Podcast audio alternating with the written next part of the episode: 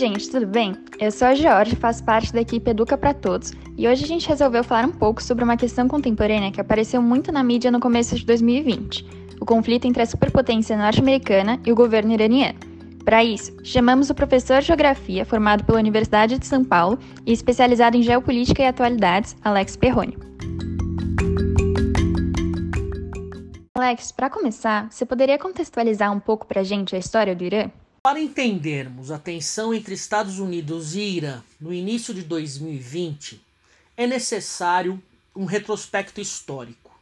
Nós precisamos entender como são as relações entre os dois países, ou melhor, quando que essas relações tornaram-se tensas ou quando ocorreu uma deterioração nesse relacionamento entre americanos e iranianos. Nesse sentido, eu gostaria de destacar para vocês dois momentos. Em primeiro lugar, 1979. É o ano em que ocorre a Revolução Iraniana, também chamada de Revolução Xiita ou a Revolução Islâmica. O Irã, até 79, era uma monarquia. Então, com a Revolução Iraniana, nós temos uma mudança no sistema político do Irã. O Irã era uma monarquia e quem controlava o país era o Shah Reza Pahlavi. A monarquia iraniana era muito autoritária e, do ponto de vista da política externa, havia o vínculo com o Ocidente. Resumindo, o Irã era um grande aliado dos Estados Unidos. Esse vínculo está completamente relacionado aos interesses norte-americanos em relação ao petróleo. Vale lembrar também que essa revolução, ou esse monarca que estava no poder, o Shah Reza Pahlavi, ele se estabeleceu praticamente no comando do país, ou passou a ter plenos poderes na década de 50. Não vou entrar em detalhes aqui, mas nós tivemos um golpe apoiado ou liderado praticamente pelos Estados Unidos e pelo Reino Unido, que consolidaram no país uma monarquia com plenos poderes à figura do, do Shah Reza Pahlavi. Nesse sentido, houve o vínculo. Esse vínculo foi rompido em 79. O vínculo com o Ocidente gerava o descontentamento de lideranças religiosas no Irã, de uma ala muito conservadora. E a questão religiosa ela é fundamental também para entendermos o contexto do Irã. O Irã é um país no Oriente Médio de maioria xiita. É um país persa, cuidado, né? Porque normalmente há uma confusão entre mundo árabe. Quando eu me refiro à palavra árabe, eu me refiro à etnia. Mas os iranianos, eles são persas, são muçulmanos, e a maioria desses muçulmanos no Irã são xiitas.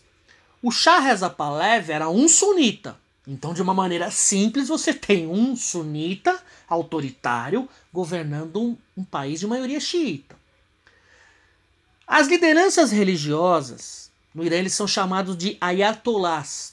Eram conservadores e se opunham justamente a esse vínculo com o Ocidente, mesmo porque eles acreditavam que um vínculo com o Ocidente, a influência dos Estados Unidos, colocaria em risco a religião.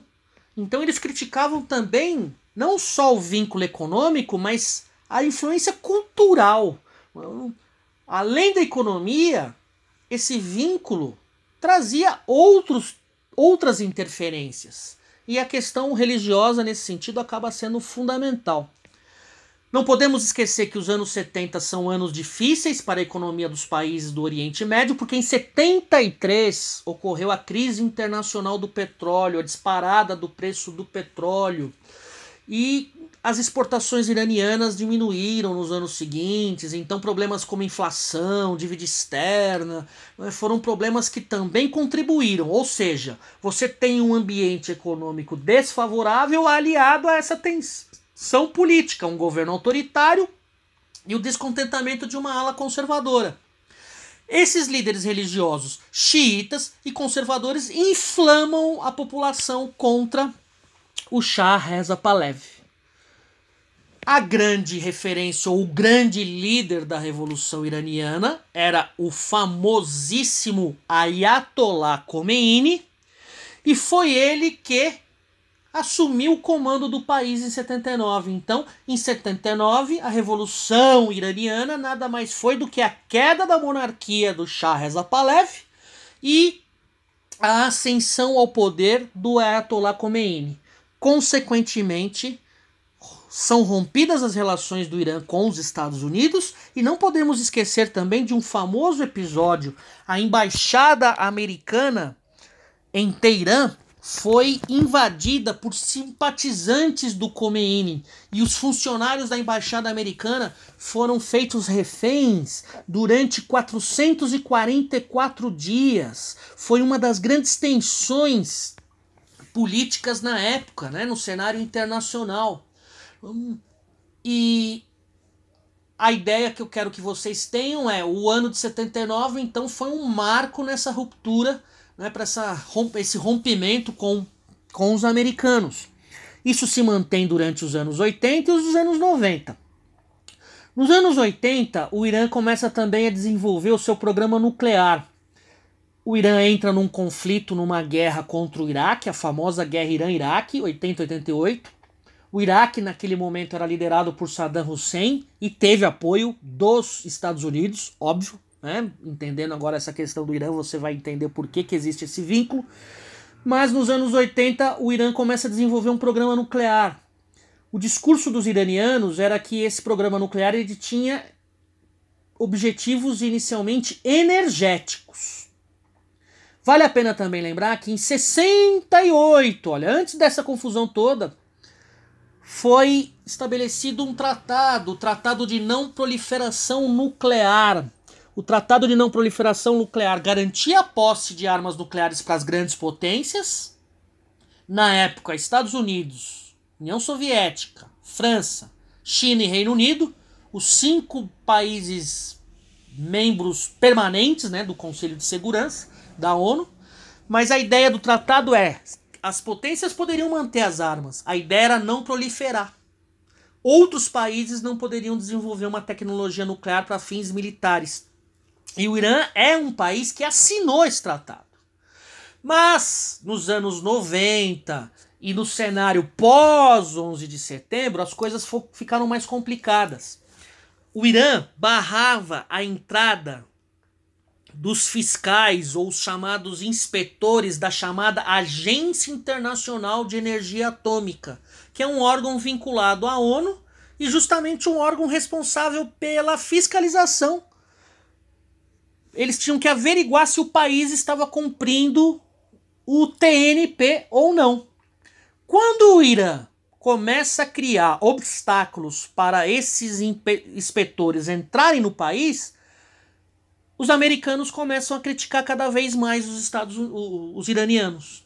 Os americanos começam a criticar essa postura deles e o discurso americano era: eles querem as armas nucleares. O 11 de setembro, que é a segunda data que eu destaco, 2001, a tensão fica muito maior. Depois dos atentados às Torres Gêmeas, se consolidou aquilo que nós chamamos de guerra ao terror. A guerra ao terror nada mais é do que um rótulo que se dá à política americana um rótulo à política externa dos Estados Unidos pós 11 de setembro. O presidente Bush usou, depois do 11 de setembro, num famoso discurso no Congresso americano, a expressão eixo do mal. O eixo do mal seriam os países que representavam naquele momento uma ameaça direta, uma ameaça imediata à segurança dos Estados Unidos.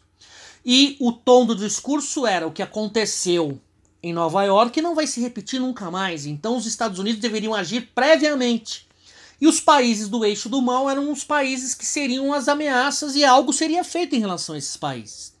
Temos que lembrar da Coreia do Norte e do Irã pela questão nuclear. Mesmo que os dois países não possuíssem armas nucleares naquele momento, era o discurso, eram considerados a ameaça. Nós temos que lembrar do Iraque, né? e a acusação americana eram as armas de destruição em massa, no caso, armas químicas e biológicas, hum, que não existiam. E um outro país é o Afeganistão. É? O Afeganistão nós tínhamos uma milícia controlando o país, um grupo extremista, o movimento Talibã, e foi justamente os, foram os talibãs que deram abrigo ou esconderam o líder da Al-Qaeda, o Osama, o Osama Bin Laden. Quais são as duas ações que marcaram o governo Bush um, em oito anos de governo? A guerra no Afeganistão, com a presença das tropas da OTAN, lembrando que as tropas da OTAN estão no país até hoje, 2020, e além disso, a guerra no Iraque, a famosa guerra do Iraque, que se estendeu de 2003 a 2011. E como ficou o Irã e como fica a Coreia do Norte? Os Estados Unidos conseguiram impor, e isso não partiu só dos Estados Unidos, houve uma mobilização dentro da ONU. O Conselho de Segurança impõe sanções econômicas ao, aos países, retaliações comerciais.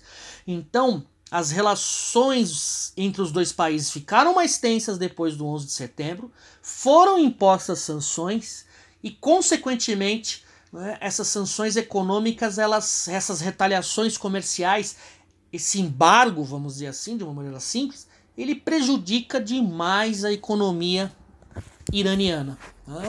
Então, eu gostaria então de destacar esses dois momentos que contextualizam o momento, né, a história entre os dois países. A Revolução Iraniana 79 e o contexto pós 11 de setembro. Perfeito? Como se estrutura a questão religiosa no Irã hoje em dia? Se num primeiro momento eu destaquei o contexto histórico, ressaltando duas datas, seria interessante agora também entendermos um pouquinho sobre o sistema político do Irã e detalhar um pouquinho mais o peso né, da questão da questão religiosa. O Irã, ou o nome oficial do país, né, a República Islâmica do Irã, essa constituição do país se estabeleceu com o triunfo da Revolução em 79 e há uma grande discussão em torno desse sistema. A questão básica que se coloca é: o Irã é uma ditadura, o Irã tem elementos de uma democracia, como é esse sistema que é tão difícil né, entendermos aqui, pelo menos tendo como parâmetro né, os modelos ocidentais. A questão é simples. Com a revolução, nós temos alguns cargos importantes. Então, a estrutura política do Irã, ela tem três, vamos dizer assim, instituições importantes. primeira delas, o líder supremo, o líder da revolução. O Ayatollah Khomeini foi o primeiro líder supremo do país, o cargo máximo, é? o chefe de Estado. Uma liderança religiosa assumindo a função de guia ou líder supremo, o cargo máximo. O Ayatollah Khomeini ficou no poder de 79 a 89. Ele fale, né, morre, veio a falecer em 89 e foi substituído pelo Ali Khamenei. O Ayatollah Ali Khamenei está no comando do país de 89 até hoje. Né? Já são 30 anos do poder. Aí você imagina que o sistema então político no Irã é caracterizado por um cargo, um guia, um guia supremo vitalício. Cuidado, não vai fazer muita diferença nos vestibulares, mas esse cargo não é vitalício, não.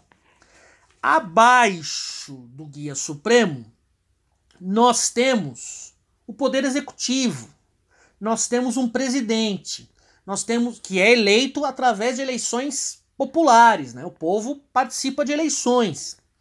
Representa o executivo propriamente dito. Mas nós temos o chamado Conselho dos Especialistas, ou também chamada Assembleia dos Peritos, o Conselho dos Guardiões e o Parlamento.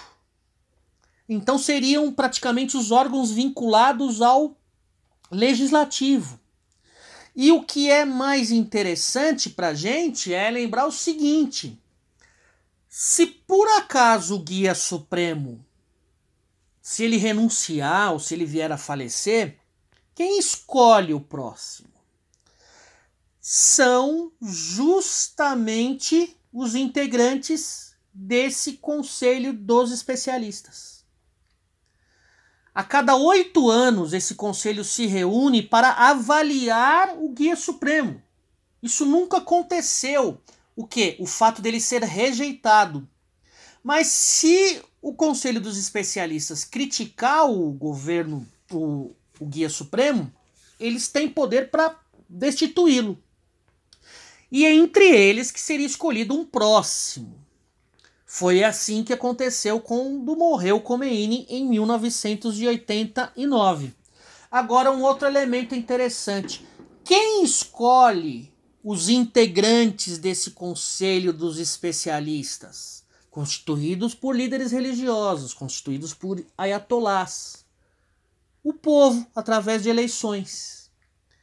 Portanto, essa é a grande questão você tem uma teocracia quando um líder religioso assume a função de chefe de, de Estado, mas o povo participa, teoricamente, do processo com as eleições. Tanto para um presidente, que hoje o presidente, o nome dele é Hassan Rouhani, eleito em 2013, reeleito em 2017, logo né, já em fase final, seu segundo mandato e o povo escolhe né, os cargos do parlamento, o conselho dos especialistas tal.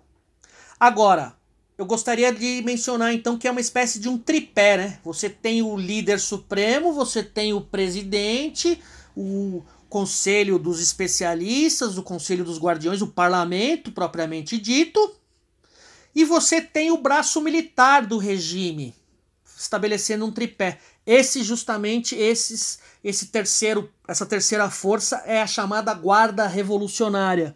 De uma maneira simples é é o exército iraniano, é a sustentação né, militar do do regime. E as lideranças da guarda revolucionária têm uma influência muito grande na política. Então eu gostaria de dizer que são esses, essas três forças praticamente no sistema. Agora, do ponto de vista da religião, o que é importante? O guia supremo é xiita, um presidente só pode ser xiita. Existem sunitas no parlamento? Existem, mas a representação, quem comanda são os xiitas. Por isso que nós, às vezes, cometemos o erro de classificar os xiitas como radicais, porque a gente lembra do ano de 79 1979, quando os xiitas, o Khomeini, tomam o poder, rompem com os Estados Unidos, o rótulo que foi dado é os xiitas são radicais. Mas temos, que tomar, temos que tomar muito cuidado com essa análise. Isso é muito simplista, porque se você pensar em outros grupos extremistas, como o Estado Islâmico, como o Talibã, como a Al-Qaeda, como o Hamas, são grupos sunitas, de uma vertente mais extremista do sunismo. Mas então a gente não pode cometer esse erro. Ah, extremistas eles podem estar presentes, ou, o extremismo, esse como posicionamento, pode estar presente tanto no entre integrantes sunitas ou contra xiitas, ou entre xiitas. Como o Irã rompeu com os Estados Unidos, o Ocidente passa a rotular os xiitas como radicais, quando a verdadeira definição é os xiitas, depois que morre o Maomé, passa a ter uma discussão para quem seria o sucessor, né? Quem seria o califa. E há uma discussão entre xiitas e sunitas nesse momento, porque os xiitas se consideram os descendentes diretos de Maomé. Os sunitas consideram que qualquer um dentro da religião poderia ser né, o, o sucessor. Perfeito? Então, esse sistema político se baseia na, né, na questão religiosa. Essa é a grande, essa é a grande relação. Resumindo, afinal de contas, é uma democracia? Teoricamente, sim, porque você tem a participação popular. Na prática, não. Na prática, nós temos uma ditadura. Por quê? Nos últimos anos, ou até nas últimas décadas, o governo iraniano é super autoritário. Super autoritário né, não aceitam nenhum tipo de oposição, manifestações, e é esse autoritarismo é muito né, é marcante a influência da guarda da guarda revolucionária. Perfeito? Entender esse sistema é fundamental.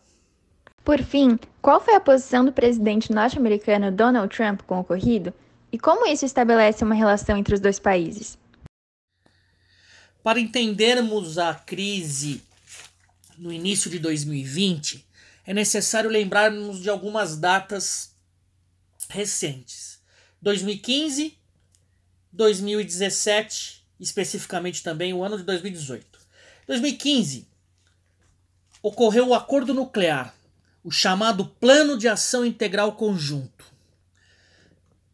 Ocorreram negociações, essas negociações elas já vinham acontecendo praticamente desde 2013, governo Obama, mas em 2015 o Irã fecha uma negociação com seis países, os chamados os países que a expressão utilizada para se referir a esses países é o P5 mais 1. P5, os cinco países membros do Conselho de Segurança, os membros permanentes, mais a Alemanha. Então, houve uma negociação entre o Irã, os Estados Unidos, a Rússia, a China, o Reino Unido, a França, mais a Alemanha. O teor dessa negociação. A ideia dos Estados Unidos e dos outros países era conseguir garantias por parte do governo iraniano que eles não iam desenvolver um programa nuclear com fins militares. Em troca disso, o que mais afeta a economia iraniana? As sanções econômicas, sanções impostas pelo Conselho de Segurança, mas existem as sanções também dos Estados Unidos e da, da União Europeia. Portanto, o que ficou decidido nessa difícil negociação? O Irã se comprometeu praticamente a quatro pontos básicos. Primeiro lugar, o Irã reduziu o seu número de centrífugas, centrífugas que são necessárias para o processo de enriquecimento de urânio. De 19 mil centrífugas, o Irã se comprometeu a reduzir e o número passa para mais ou menos 6 mil centrífugas. Segundo ponto, o Irã se comprometeu em diminuir o seu estoque de urânio enriquecido. Eles, houve uma diminuição de 98%. E o mais importante, o Irã se compromete a enriquecer urânio apenas a 3,67%. Para a fabricação da bomba atômica, o enriquecimento deve estar em torno de 90%. O quarto ponto, o Irã facilitaria novamente a entrada dos inspetores da Agência Internacional de Energia Atômica. Então, retomando, quatro pontos redução do número de centrífugas, redução do estoque de urânio enriquecido, enriquecer o urânio a 3,67% e permitir a fiscalização por parte da Agência Internacional de Energia Atômica. Resumidamente, esses são os quatro pontos do acordo, ou os quatro compromissos do Irã. E quais são os compromissos assumidos pelos países, pelos Estados Unidos, pela ONU, né, pelos representantes ali ocidentais? O fim das sanções. Caíram as sanções econômicas, caíram as sanções financeiras, comerciais. E lógico que isso para o Irã é muito importante do ponto de vista econômico. Esse foi um acordo fechado, foram meses de negociação, ele entrou em vigor em 2015 e já no início de 2016, a Agência Internacional de Energia Atômica anunciava que o Irã estava cumprindo a sua parte, então caíram as sanções na prática contra o Irã a partir de janeiro de 2016. 2017, Donald Trump assume a presidência, né, ganha a eleição, assume a presidência dos Estados Unidos e desde a sua campanha ele dizia que esse acordo nuclear era um erro.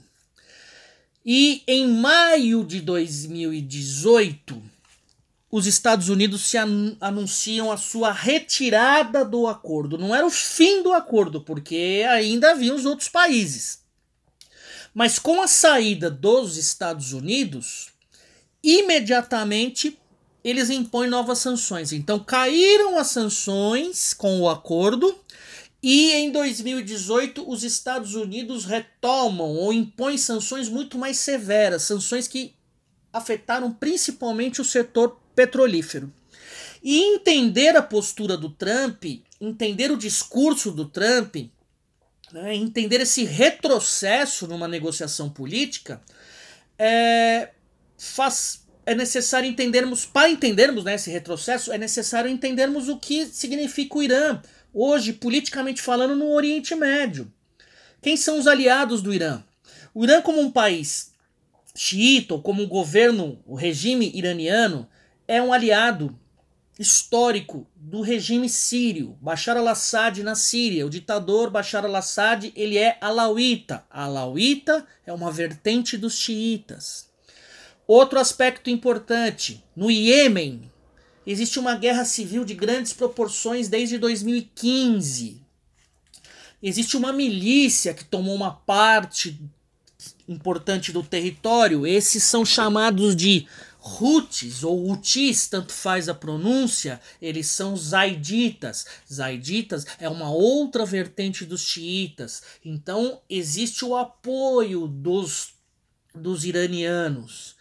Por sua vez, essa milícia luta contra o governo do Iêmen. E o governo do Iêmen é apoiado diretamente pela Arábia, pela Arábia Saudita.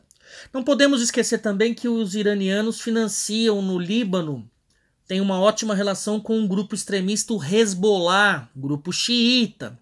Então, Donald Trump alegava romper o acordo porque na visão dele ou nas palavras dele o Irã era um país patrocinador do terrorismo. Terrorismo para o Trump, os Houthis, o Hezbollah, o regime de Bashar al al-Assad. Cuidado, é muito comum às vezes o pessoal se confundir, estabelecer algum tipo de relação entre o Irã e o Estado Islâmico. São inimigos. O Estado Islâmico é um grupo sunita. O Estado Islâmico já realizou até atentados no, no Irã. Bem, a partir daí, você tem uma tensão de grandes proporções. Então a coisa ficou muito mais tensa entre o Irã e Estados Unidos com o governo Trump. E especificamente no início de 2000 e 20, o que aconteceu?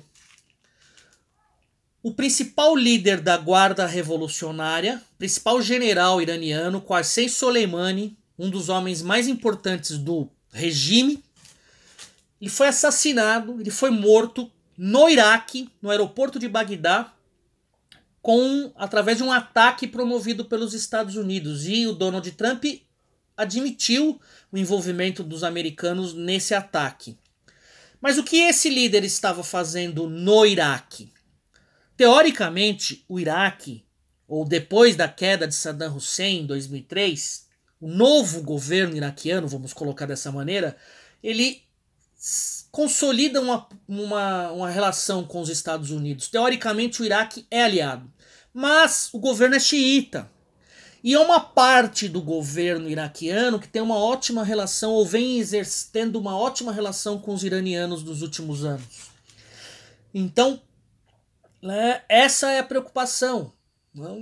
Esse general, Qassem Soleimani, ele apoiava né, uma milícia xiita no Iraque.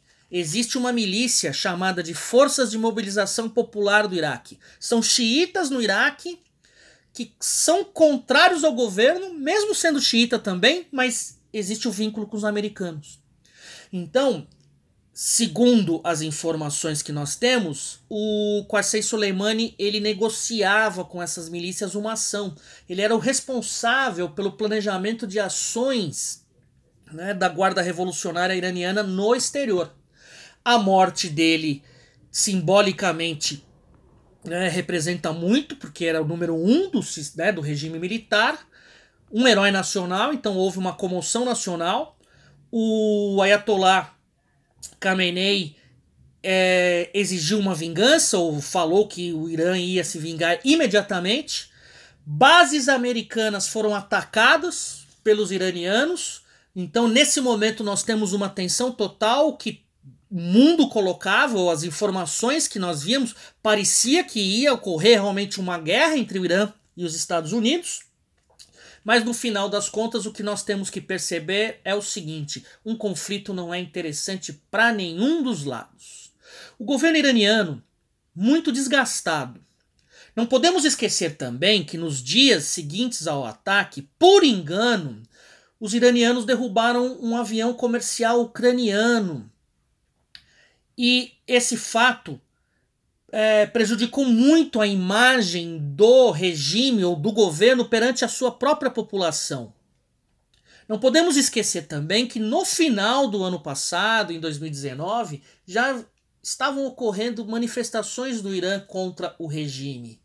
Manifestações pela péssima situação econômica que o país enfrenta, a questão da corrupção, ou seja, é uma imagem abalada, é um regime linha dura.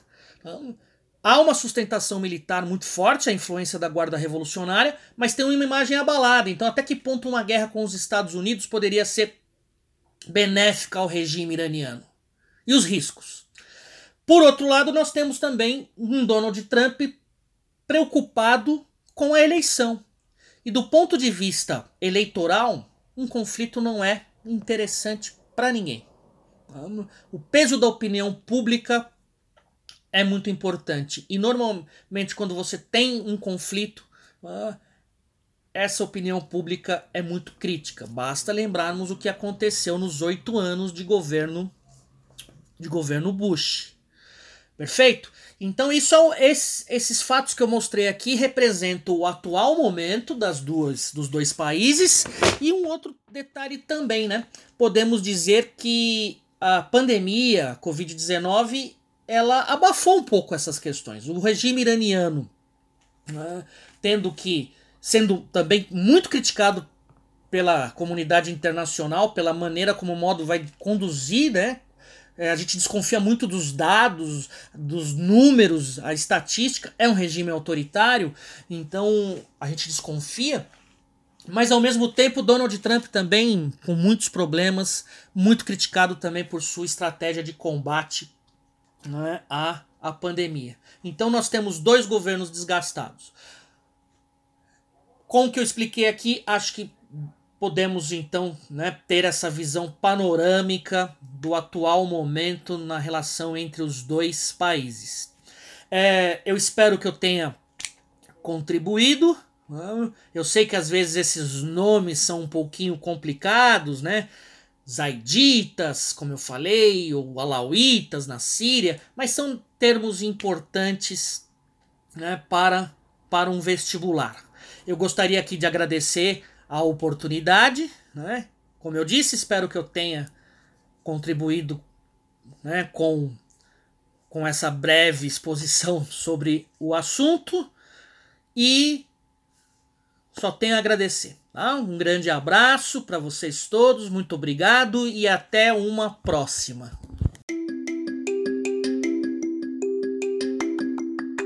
Obrigada, Alex, pela colaboração e obrigada, ouvintes. Fiquem atentos para a próxima semana para mais podcasts do Educa. Até a próxima!